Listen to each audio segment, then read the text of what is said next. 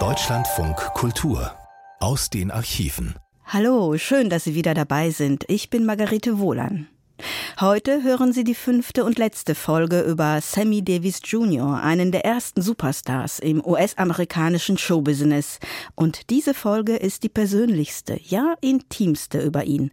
Denn der Autor dieser Porträtreihe, Siegfried Schmidt-Joos, hat einen guten Draht zu Sammy Davis Jr. und der ermöglicht eine fundierte Nahaufnahme des Künstlers. Was seine Freunde betrifft zum Beispiel oder auch seine Frauen. Es geht aber auch um Macht und Überheblichkeit, um Politik und Angst. Und es beginnt wie immer mit dem Song, der der Reihe seinen Namen gab und der mich auch immer wieder an den American Dream erinnert.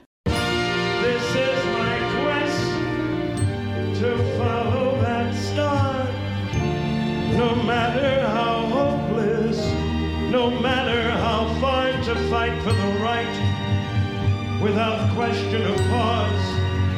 to be willing to march into hell for a heavenly cause. And I know that I'll always be true to this glorious quest, that my heart will lie peaceful and calm when I lay to my rest and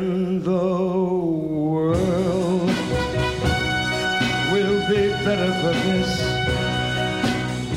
that a man scorned and covered with scars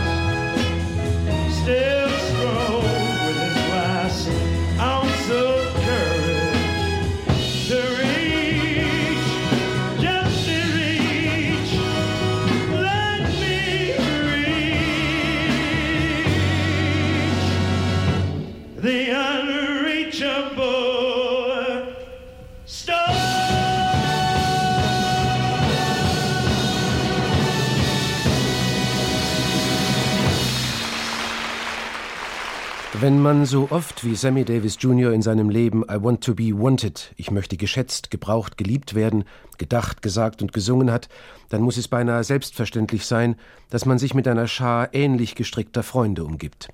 Damit keine Missverständnisse aufkommen. Wählerisch war er immer, angebiedert hat er sich nie. Zu seinen Freunden, seinen Buddies and Friends, zählen allerdings einige der größten Gesangs- und Showbiz-Talente seiner Zeit. Wer sein bester Freund ist, daran hat er bei aller Hochschätzung für viele Kollegen und einer liebebedürftigen und vor Liebe überquellenden Seele nie einen Zweifel gelassen.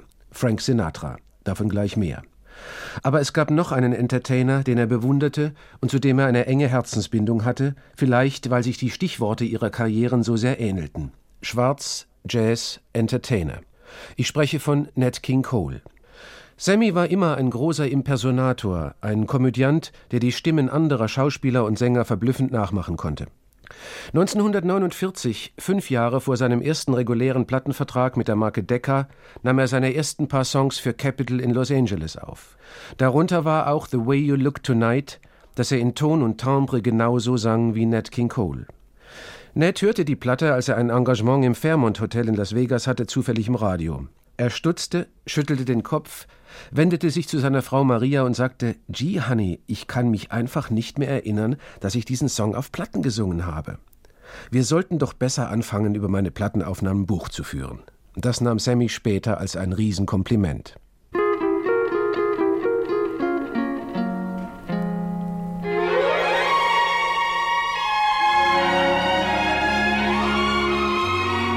Nat King Cole starb am 15. Februar 1965 in Santa Monica, Kalifornien an Krebs.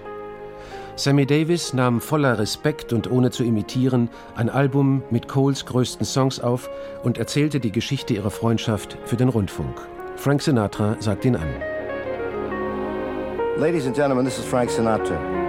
The loss of Nat Cole hit all of us in the entertainment business pretty badly. We respected his talent, and to those of us who knew him, he was a gentle and marvelous, wonderful man. Nat had no greater admirer and friend than Sammy Davis. Sam's going to spend the next few minutes running through the great Nat Cole songbook while he tells you what Nat has meant to him. Well, thank you, Francis. Very nice words.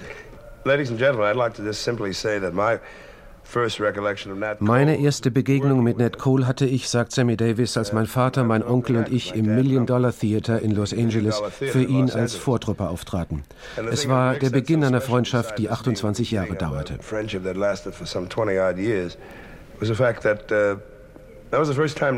Es war das erste Mal, dass er an einem Standmikrofon sang, weil sein Mikrofon am Klavier aussetzte.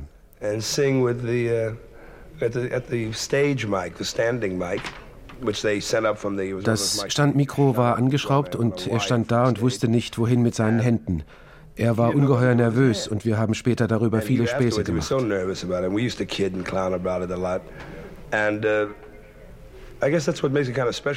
Für mich war das so wichtig, weil es nicht nur unsere erste Begegnung war, sondern auch das erste Mal, dass er im Stehen sang. Er sang nicht das Lied, das ich jetzt singen möchte. Das kam erst drei, vier Jahre später. Er war damals immer noch Teil eines Trios, keine Big Band. Doch dies war sicher sein erster großer Hit, Straighten Up and Fly. It was the King Cole Trio. Maybe that's one of the reasons, along with the fact that this was his first hit, that we decided to record Straighten Up and Fly Right.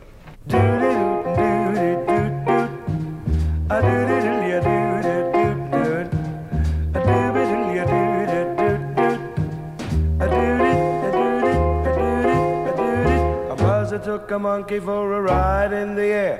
The monkey thought that everything was on the square. A buzzer tried to throw the monkey off his back. The monkey grabbed his neck and said, Now listen, Jack. Straighten up and fly right. Straighten up and fly right. Straighten up and fly right. Cool down, Papa, don't you blow your top. Ain't no use in diving. What's the use of jiving? Straighten up and fly right. Cool down, Papa, don't you blow your top. The buzzer told the monkey, You are choking me. Release your hold and I will set you free. The monkey looked the buzzard right dead in the eye. Said, Your story's so touching, but it sounds just like a lie. Straighten up and fly right. Straighten up and stay right. Straighten up and fly right. Cool down, Baba, don't you blow your top.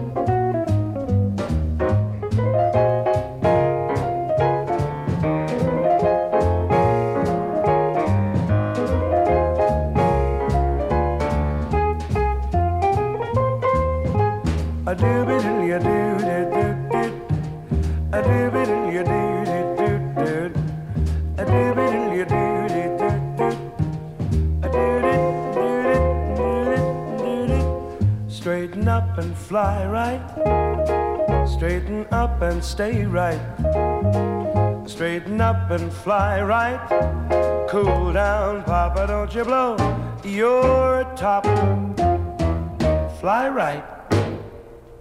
Nat King Cole was more than just a friend to me. He was a Nat King Cole war mehr als ein Freund für mich. Er war eine Inspiration. Als ich durch eine schwierige Periode meiner Karriere ging, gab er mir immer die richtigen Ratschläge. Er war wie ein adoptierter Onkel. Wir lachten zusammen, machten Späße. So werde ich ihn immer in Erinnerung behalten. But Nat and I had laughs, we had fun together. And that's the way I would like to always remember Nat. And wir hatten auch viele gemeinsame Freunde. Einer davon, den wir bewunderten und den ich immer noch bewundere in allen Bereichen, Komponist, Sänger, Künstler, war Mel Tormé.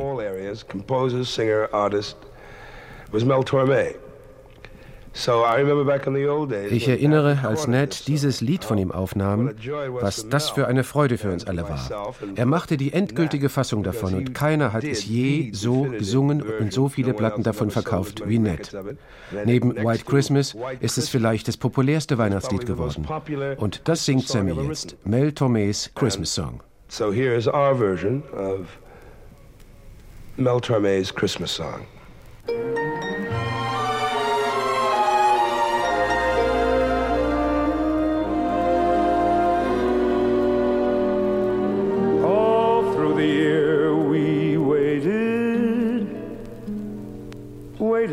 Spring and fall to hear silver bells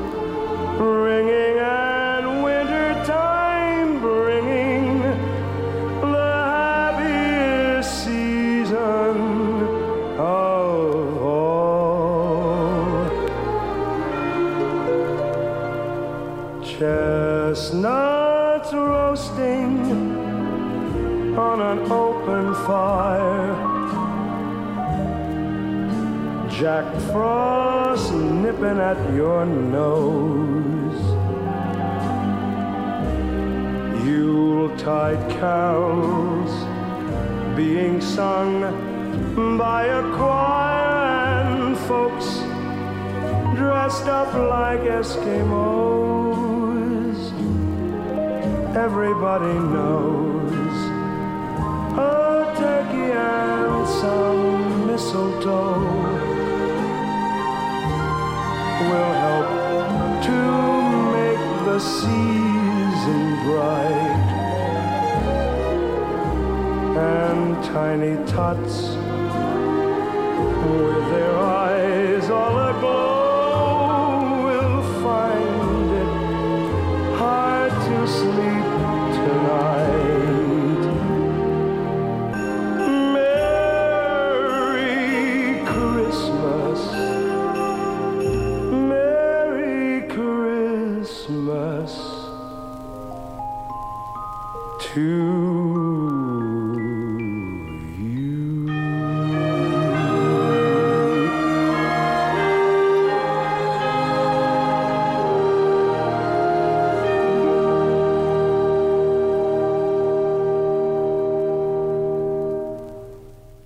Christmas Song, einer von Nat King Coles größten Hits, komponiert von Mel Tormé und gesungen von Sammy Davis Jr.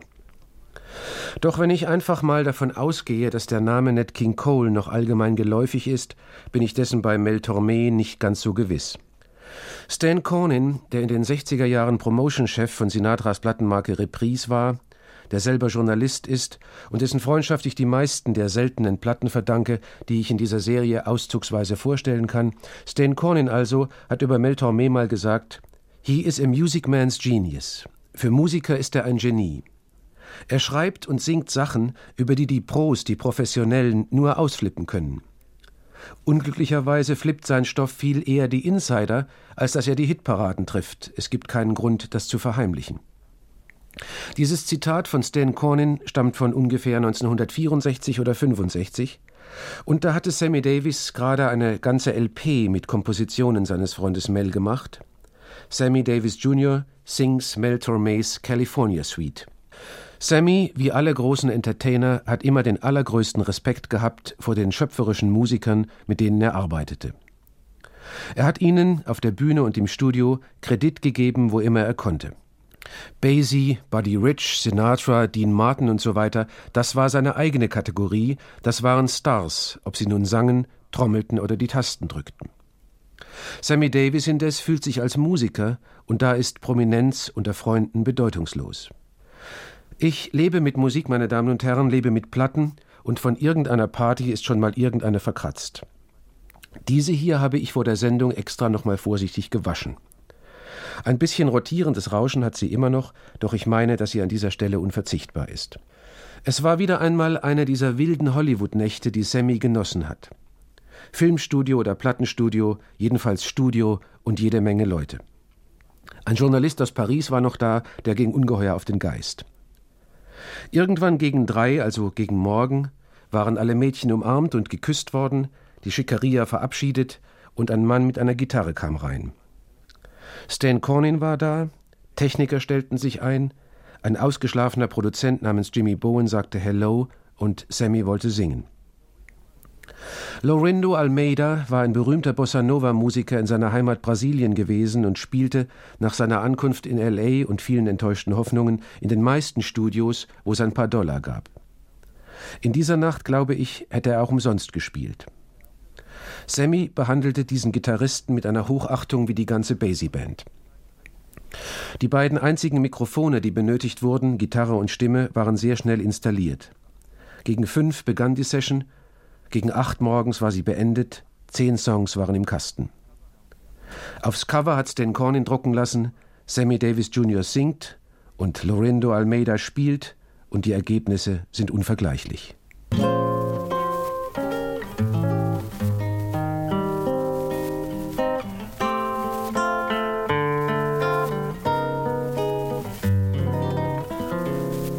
no tears.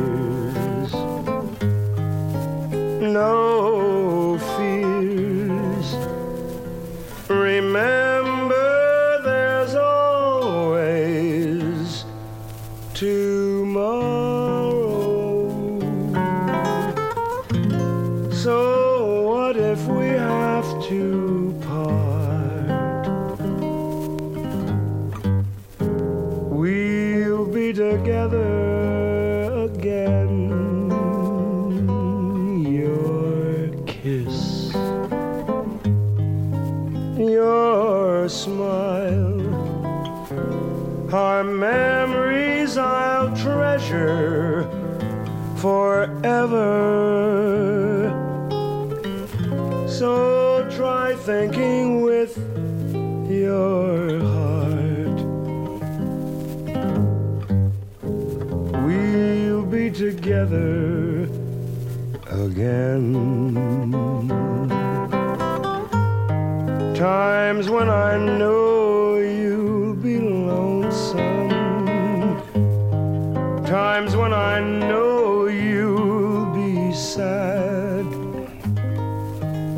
Don't let temptation surround you. Don't let the blues make you bad. Someday and some way we both have a lifetime before us. For parting is not goodbye. We'll be together again.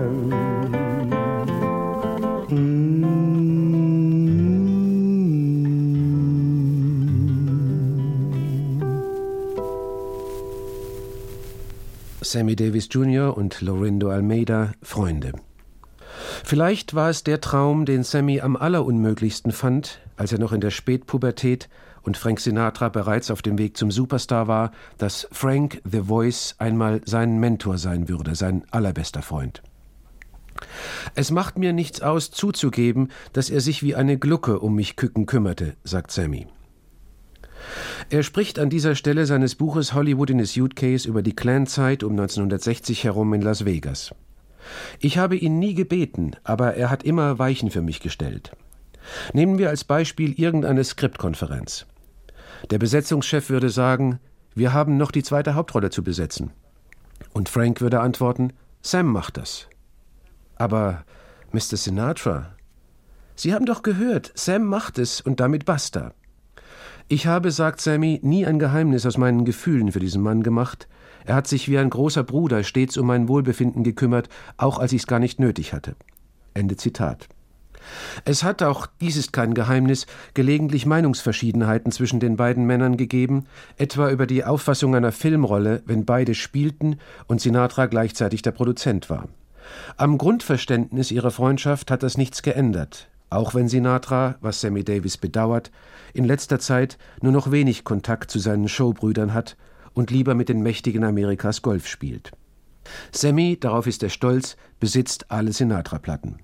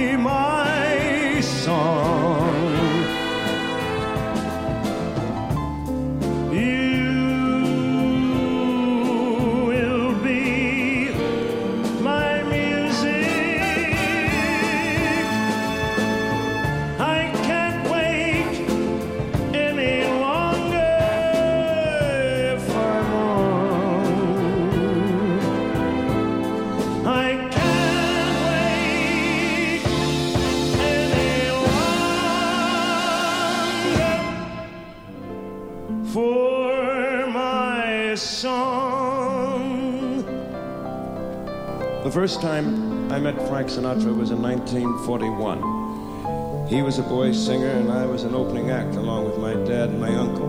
We were both working for a man by the name of Tommy Dorsey. In those days, Sinatra used to sing songs like uh,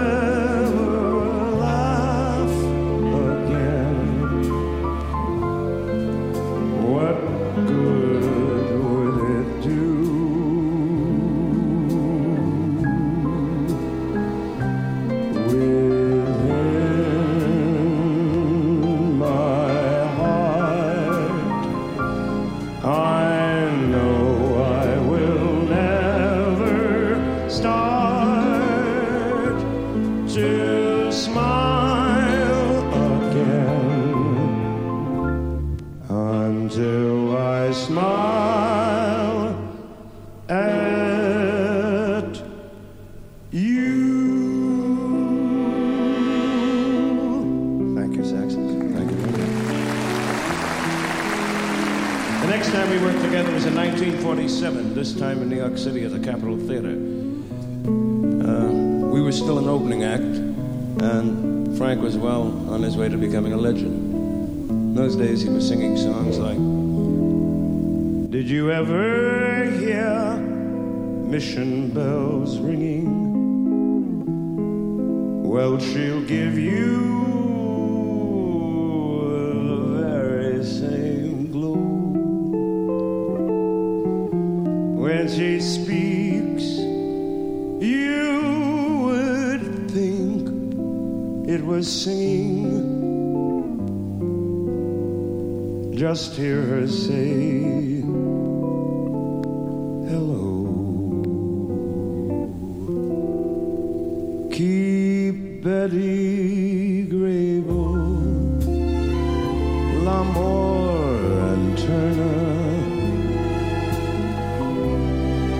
She makes my heart a charcoal burner.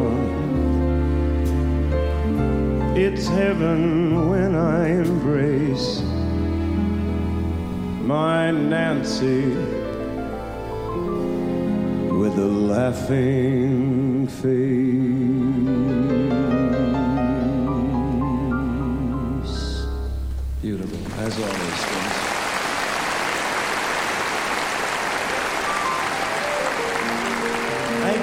About that time, ladies and gentlemen, that Sinatra and I became very close friends because I remember beside him taking me around and introducing me to a lot of important people. One night he said, Sam, I'm going to see to it that you make movies. I'm going to put you in the movies. That was 1947. Even for Frank, that took some time because we didn't make a movie till 1960. He was singing songs like Those Fingers in My Hair, That Wild Come Hither Stare that strips my conscience bare its witchcraft. And there is no defense for it The heat is too intense for it. What good would common sense do it do? Cause it's witchcraft, wicked, wicked witchcraft.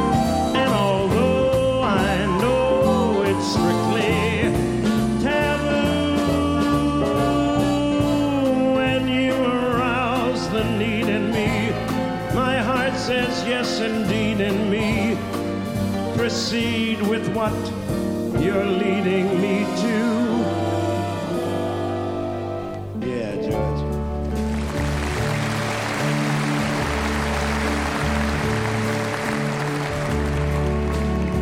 And now the end is near. I guess I've reached the final curtain. My friends, I'll make this clear. I'll state my case, of which I'm certain. I've lived a life that's full.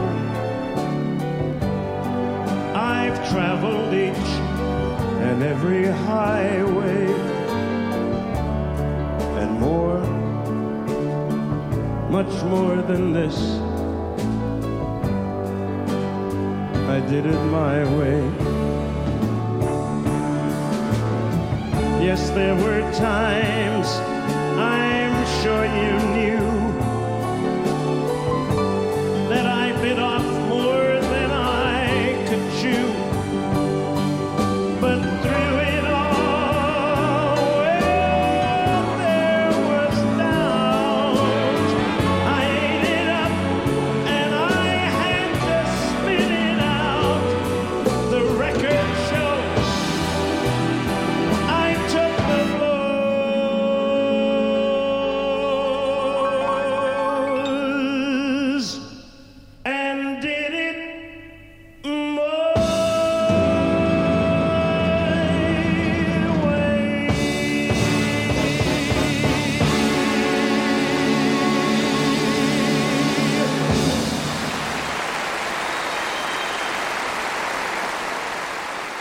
Frühjahr 1982 war Sammy Davis Jr. wieder mal auf Europatournee, möglicherweise seiner letzten.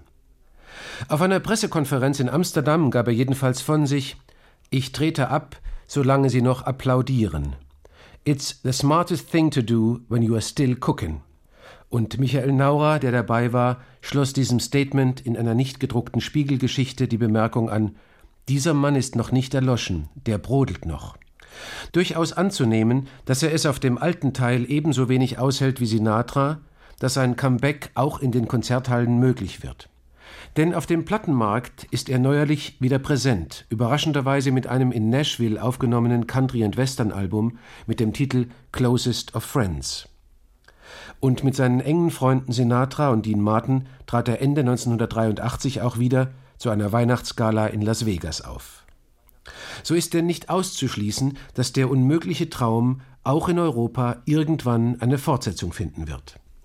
Ich möchte ein paar Lücken füllen, die in unserem Gewebe aus Wort und Musik entstanden sind, ein paar Informationen hinzufügen zu Stichwörtern, die bisher zu kurz gekommen sind.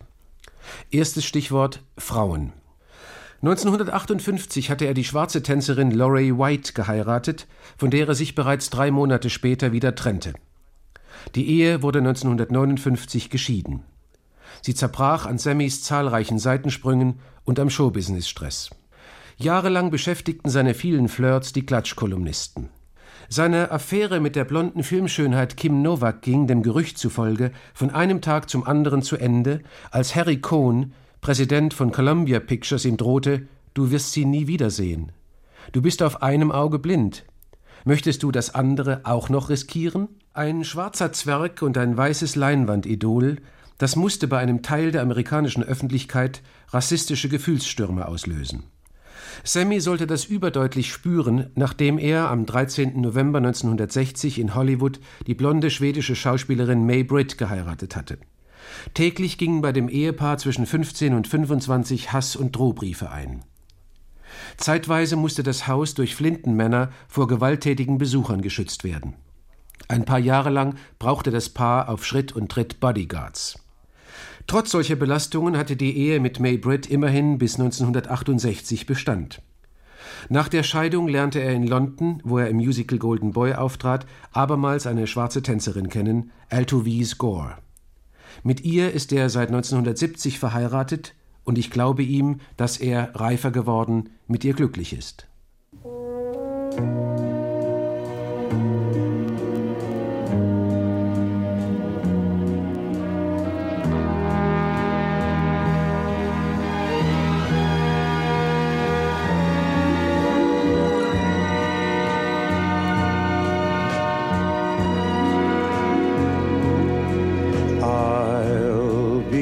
again. I will build my life.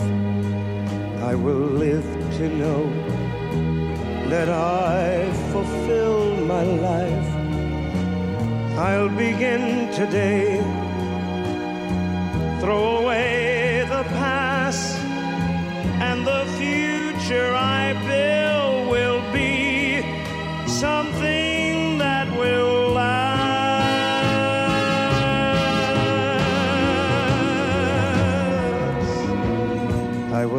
the time I have left to live, and I'll give it all that I have left to give. I will live my days for my fellow men.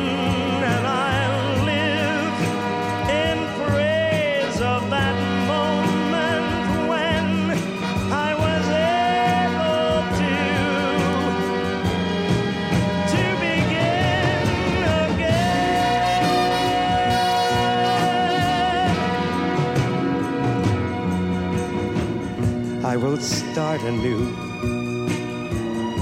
I will make amends. And I'll make quite certain that my story ends on a note of hope, on a strong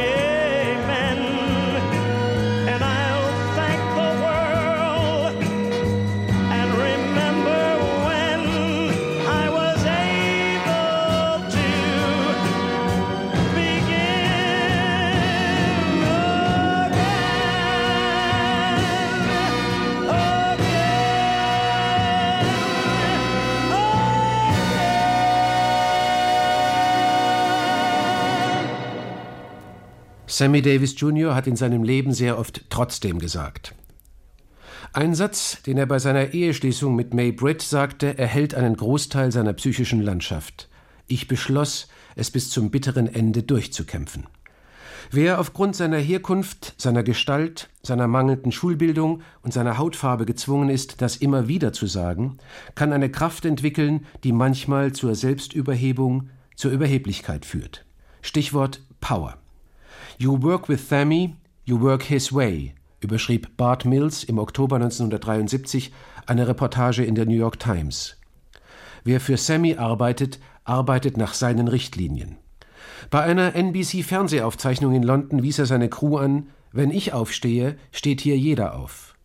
Einen Techniker, der sich in Sammys Regiestuhl gesetzt hatte, scheuchte er rüde davon, ich habe angeordnet, dass sich niemand, auch wenn ich am Mikrofon oder vor der Kamera bin, in meinen Stuhl zu setzen hat. Kommentar des Reporters Sammy bezahlt den Mann, warum sollte er ihm nicht auch klar machen dürfen, wo er zu sitzen hat und wo nicht? Zwischen den Takes ist Sammy Davis von Domestiken umgeben, die ausschließlich für sein persönliches Wohl angestellt sind. Einer ist dafür da, ihm zum richtigen Zeitpunkt die Zigarette zu reichen, ein anderer sie anzuzünden. Einer gibt ihm ein Glas Coca und ein anderer füllt nach. Er hat Freunde um sich, beobachtete Bart Mills, die schwarz sind, und Befehlsempfänger, die sind weiß. Auf der Live-LP The Sound of 66 mit dem Buddy Rich Orchestra aus Las Vegas hat er diese Power wohl am überzeugendsten in Musik umgesetzt. I am getting sick and tired of everybody telling me what I gotta do. I tell you one thing, my philosophy is simple. Everybody in his own bag. Different strokes for different folks. Es macht mich krank und müde, immer wieder zu hören, was ich tun soll. Ich habe eine eigene und sehr einfache Philosophie, jeder auf seine Weise. Verschiedene Regeln für unterschiedliche Leute.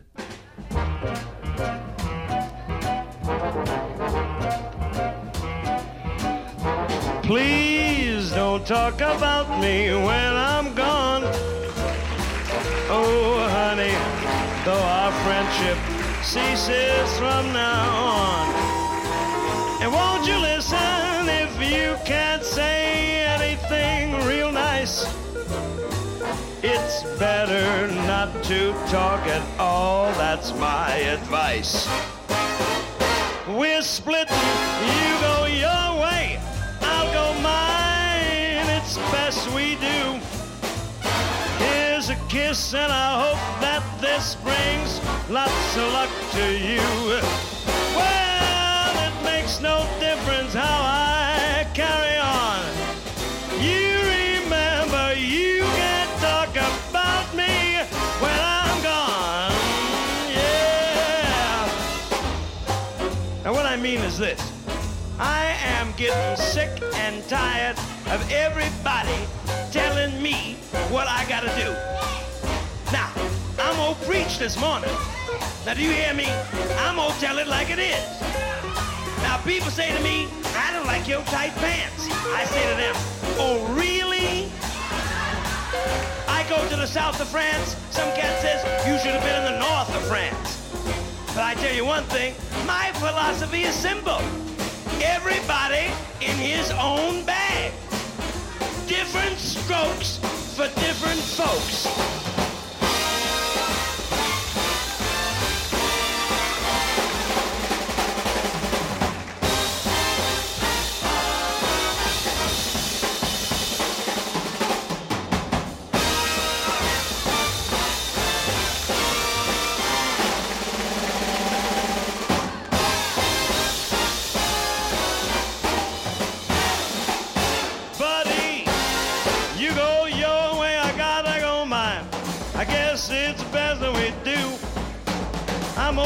This girl a kiss. I hope that this makes her do the boogaloo.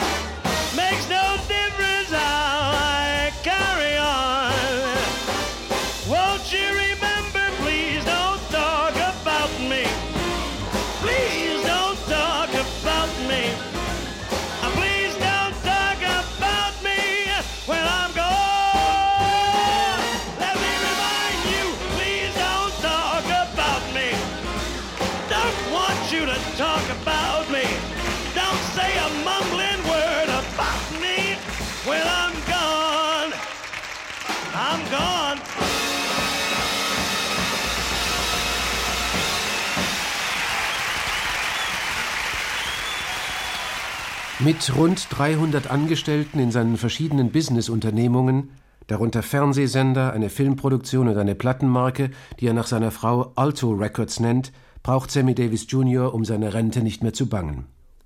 Aber er sagt, ich habe immer noch Furcht vor dem Morgen. Ich bemühe mich, nichts für sicher zu nehmen. Je höher du auf dem Berg kletterst, desto härter ist der Fall. Er ist ein mehrfacher Millionär gewiss. Kaum bekannt ist jedoch, wie viel er davon abgibt, um Unterprivilegierten zu helfen. Dass Steuergründe dabei auch eine Rolle spielen könnten, will ich nicht abstreiten, aber ich glaube ihm sein Engagement. Stichwort Verantwortung. Er war beispielsweise der Erste, der nach Nat King Coles Tod 1965 für die nach ihm benannte Krebsstiftung eine sechsstellige Summe zeichnete und Nat Coles Frau Maria bei der Organisation dieser Cancer Foundation half. Vielfach hat er große Summen für schwarze Bürgerrechtsorganisationen gespendet und er gibt, ohne es an die große Glocke zu hängen, ungefähr 60 Benefits pro Jahr, Wohltätigkeitskonzerte ohne Honorar. Stichwort Politik. Er war von der Illusion ausgegangen, dass Wahlhilfe für Kennedy und Johnson ihm selbst auch persönliche Anerkennung bringen würde. Weit gefehlt. Die Präsidenten vergaßen ihn, waren sie erst mal im Weißen Haus. Anders Nixon, der ließ Sammy in Washington eine Loge reservieren und ihn im regierungseigenen Jet nach Kalifornien zurückfliegen.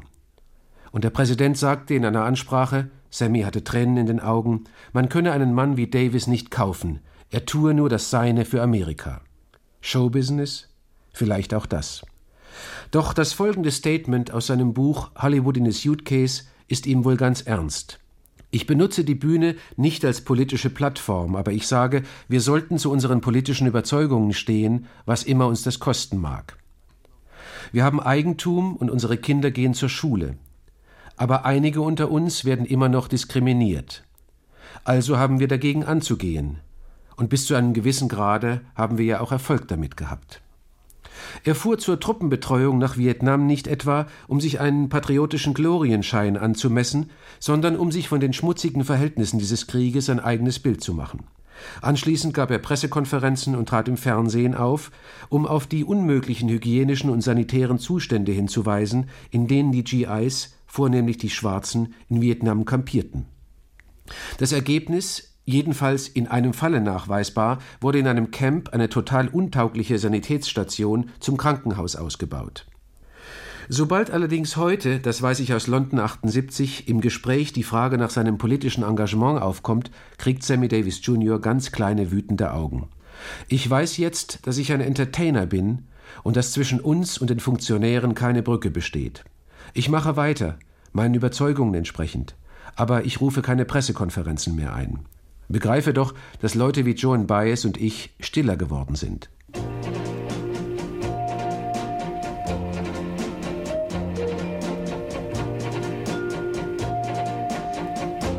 What became of me? Once I touched the sun, I won every prize in sight. I did it right, but who turned off the fun? What became of love? Oh God, I loved her so. She was what I lived for, what mattered a million dreams ago. So what became of me? Now my heart is cold. I held life in these two hands. I had such plans. Now suddenly I'm old. Where's that foolish boy? That I used to be. He's nobody now. That's what became of me. Sein Showbusiness Blues, die seelischen Blessuren, die Sammy Davis in seinem Leben erlitt, sind wahrscheinlich auch heute noch nicht überwunden. Wie reagiert jemand, der als angesehener Entertainer im Restaurant eine Cola bestellt und ansehen muss, dass ein Rassist am Nebentisch, der sich über den Schwarzen mokiert, von angestellten Muskelmännern hinausgeprügelt wird? Welche Gefühle überkommen einen angehenden Ehemann, der seine künftige Frau May Britt nicht in deren Hotelzimmer besuchen darf, weil der Mob uns alle umbringen könnte, wie Sammys Vater befürchtete? Wie empfindet ein allseits respektierter Unterhaltungskünstler, wenn ihn ein enger Freund wie Frank Sinatra öffentlich Charlie nennt und der Spitzname in vielerlei Variationen fortan haften bleibt? Sammy Davis Jr. sammelt Waffen aus dem Wilden Westen, Winchesterbüchsen etwa und Colts. Er ist in Oldtimer-Autos vernarrt, schätzt aber auf dem Highway High Speed, hohe Geschwindigkeit. Dass ihn dies sein linkes Auge kostete, seine Nase das dritte Mal brach, ist bekannt. Wie empfindet jemand, der unter solchen Umständen im Hospital aus dem Koma erwacht? Er floh aus der schrecklichen Wirklichkeit ins Irreale, suchte Halt in der Religion. Und da der erste Geistliche, zu dem er Zutrauen fasste, ein Rabbi war, konvertierte er zum Judentum. Einen Talisman, eine Münze mit dem Davidstern auf der einen und dem katholischen St. Christophorus auf der anderen Seite, presste er damals im Krankenhaus derart krampfhaft in seine Hand, dass die Narbe noch heute zu sehen ist. Stichwort Angst. Der Mann, der den Schrecken der Horrormovies im Kino von Kindesbeinen an genießt, wird zu Hause oder in Hotels oftmals von existenziellen Ängsten geplagt. Kleine Geräusche, wenn sie nicht sofort identifizierbar sind, können ihn zu Tode erschrecken, ebenso übrigens seine Frau Altuise. Die beiden haben sich deshalb verabredet, im Haus stets jenes Maß an Lärm zu verursachen, dass der andere weiß, woher die Unruhe kommt. Viel mag zu seinem alltäglichen Schrecken die Tatsache beitragen, dass er als Einäugiger nur einen Teil des normalen Gesichtsfeldes und auch das nicht plastisch überblickt. Als ich Sammy Davis Jr. im Herbst 1978 im Londoner Hotel Inn on the Park traf, sagte er, alljährlich gebe ich, wenn ich in Las Vegas arbeite, eine Riesenparty für die Mitwirkenden an der Show und ihre Freunde. 1977 hatten wir 200 Leute und zwei Bands. Irgendwann habe ich mich mit einem Freund für ein Glas Wein in eine stille Bar abgeseilt und weißt du was? Ich habe die Party nicht vermisst. Ich habe sie einfach nicht vermisst. Das Empfinden von Freundschaft sei ihm wichtiger geworden als all der Rummel. Ich gehe heute lieber mit meiner Familie im weitesten Sinne am Weekend auf eine Yacht, lass mir den Bart wachsen und bin froh, dass ich meine grauen Haare noch zählen kann. Sammy Davis ist oft gefragt worden, warum er sich im Showbusiness immer noch Junior nennt. Er, der zu den Sternen am Entertainment-Himmel dieses Jahrhunderts gehört, während sein Vater, Sammy Davis Sr., doch nur ein sehr kleines Licht gewesen sei. Er habe, antwortete er immer, das Junior so lange nicht ablegen wollen, solange sein Vater noch auf der Bühne, später sagte er, solange er noch am Leben sei. 1964, als er als Golden Boy an den Broadway ging, hatte er es dann doch getan. In der Reklame für das Musical hieß es nur noch Sammy Davis, und die Saturday Evening Post jubelte Don't call him Junior anymore. Und dann hat er sich doch wieder anders entschieden. Er ist nicht Sammy Davis, nicht irgendeiner dieses Namens. Er ist Sammy Davis Jr., den gibt's nur einmal. Man kann, sagte er 1978, dasselbe Stück nicht 15 Jahre lang spielen, weder in Vegas noch am Broadway noch auf Tournee oder in der Politik. We all got to change. Wir alle verändern uns, gewinnen neue Einsichten, trennen uns von eingeübten Gewohnheiten. Wir alle sind andererseits durch unsere Vorgeschichten geprägt. Wie er eben Sammy Davis Jr. ist und kein anderer, so kann er auch nicht aus seiner Starrolle heraus, selbst wenn er das vorübergehend mal möchte. Er kann das Credo nicht mehr aufgeben, Yes, I can, ja, ich kann. Aber er schränkt heute ein, I keep on trying, ich versuch's weiterhin. Er versucht's hoffentlich noch lange. Seine Arbeit tun, sein Spiel spielen, seine Meinung erläutern, Freunde suchen für den, der er heute ist. Ich glaube sicher, dass Sammy Davis Jr. Menschen, die ihn mögen, heute dringlicher braucht als jemals zuvor. Aber auch die alte Leck mich am Arsch Attitüde ist ihm als Selbstschutz geblieben. Der unmögliche Traum wird weitergeträumt.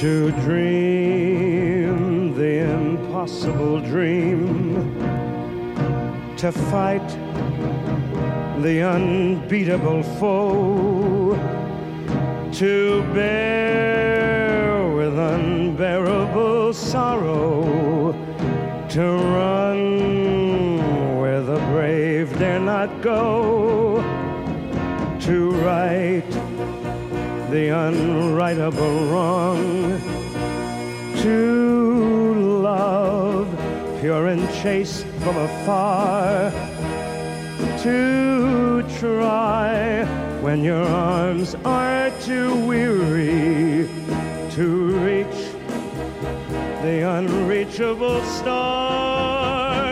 This is my quest to follow that star, no matter how far, to fight for the right without question or pause, to be willing to march into hell for a heavenly cause. And I know if I'll only be true to this glorious quest, that my heart will lie peaceful and calm when I'm laid to my rest and the world will be better for this. That one man, scorned and covered with scars, still strove with his last ounce of courage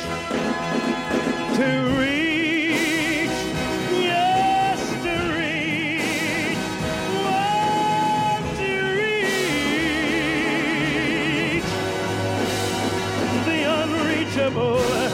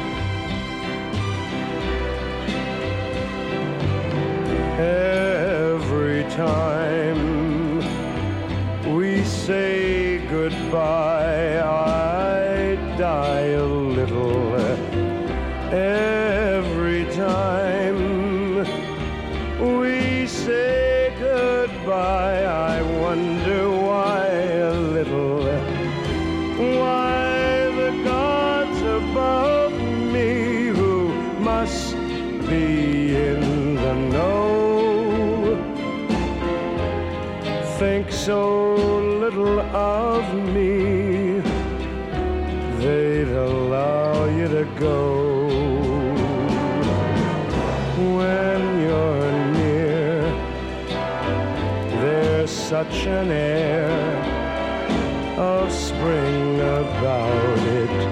I can hear a lark somewhere begin to sing about it. There's no love song finer, but how strange the change from major to minor every time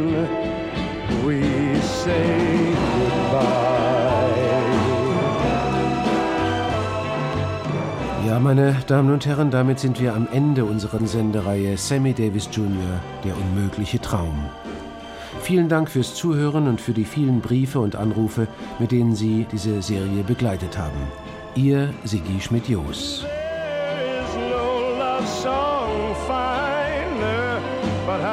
strange the change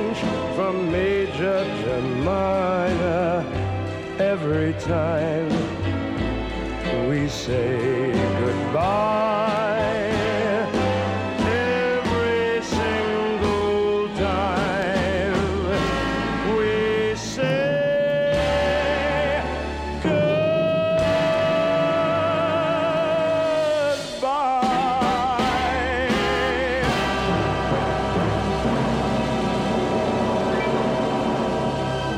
We All Got to Change und I Keep on Trying.